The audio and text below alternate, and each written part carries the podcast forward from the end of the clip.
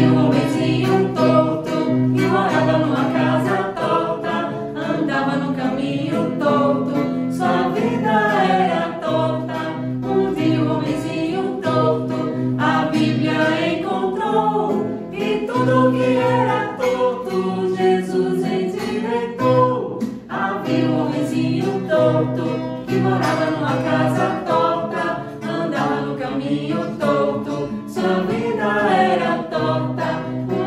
we see you.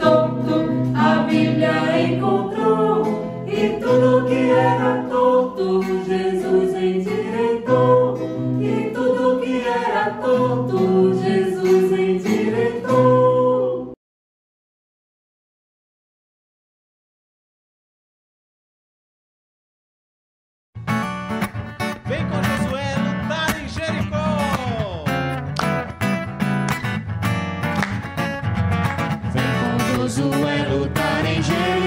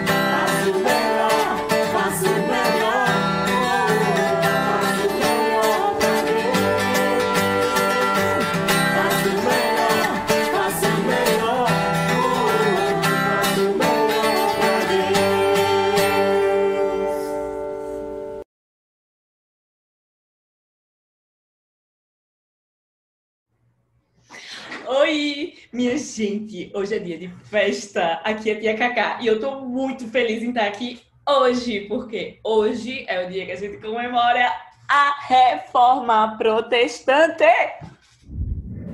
Uh, eu ouvi reforma? Oh, pode crer. Ei, ei, só não se esquece da gente, hein? Tem que se proteger. Não, não, não, não, não, não é esse tipo de reforma.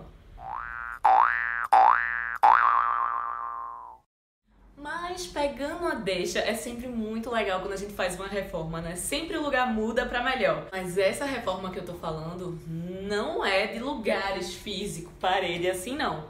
É do coração. É uma reforma em como a gente entende, lê e vive a palavra de Deus. Por isso que essa reforma é tão importante e que hoje é dia de celebrar. Em 1517, um homem muito temente ao Senhor estava examinando as escrituras e viu que muitas coisas do que as pessoas, os crentes, estavam vivendo na época não tinham nada a ver com a palavra de Deus. Mas esse homem, Lutero, ele conhecia a palavra de Deus. Ele sabia que somente a Bíblia era a palavra de Deus. Ele sabia também que nada que a gente podia fazer podia trazer a gente salvação, apenas a graça do Senhor por meio da fé em Jesus Cristo. E tudo isso para que a gente desse sempre glórias a Deus. E tem um versículo que nos ensina muito sobre isso. Ele está lá na carta de Efésios, capítulo 2, versículo 8. Efésios, capítulo 2, versículo 8. Vamos ler juntas? Porque pela graça sois salvos, mediante a fé. Isto não vem de vós, é dom de Deus.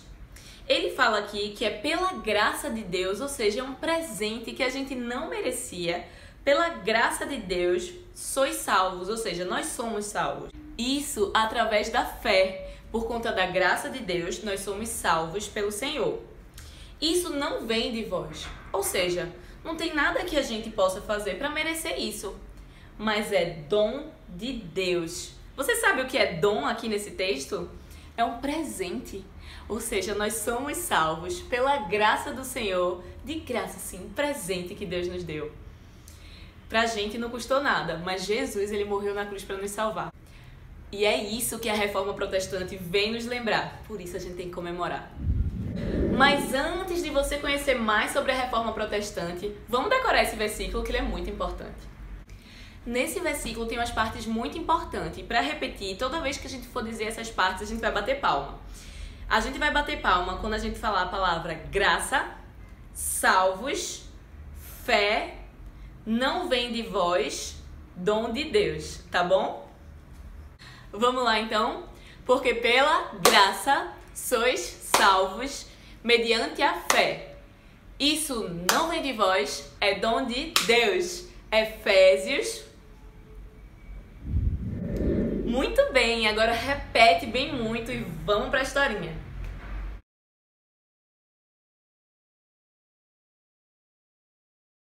Em 10 de novembro de 1483, na Alemanha, nasceu um bebezinho chamado Martinho Lutero.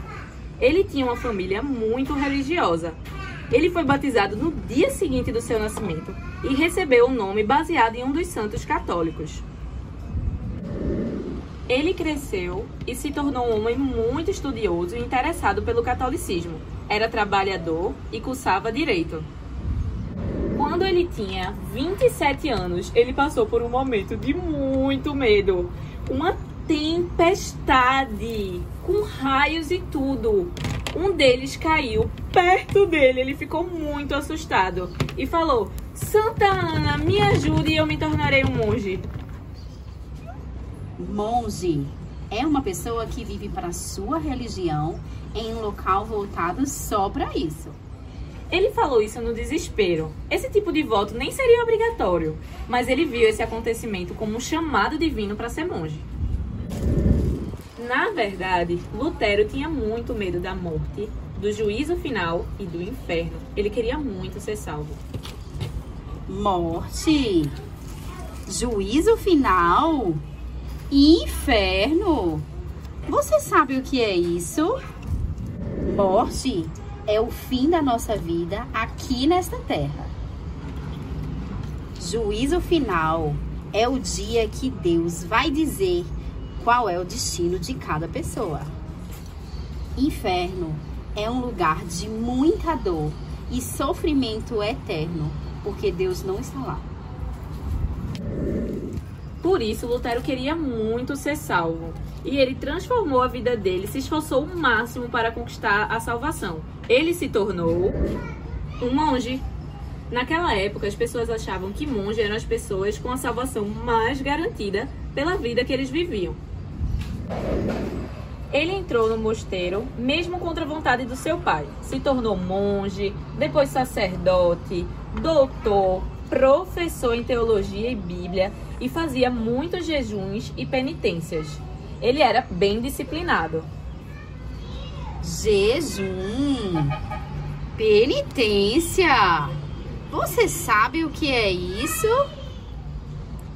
Jejum é você abrir mão de uma coisa que você gosta muito por um tempo e dedicar isto a Deus.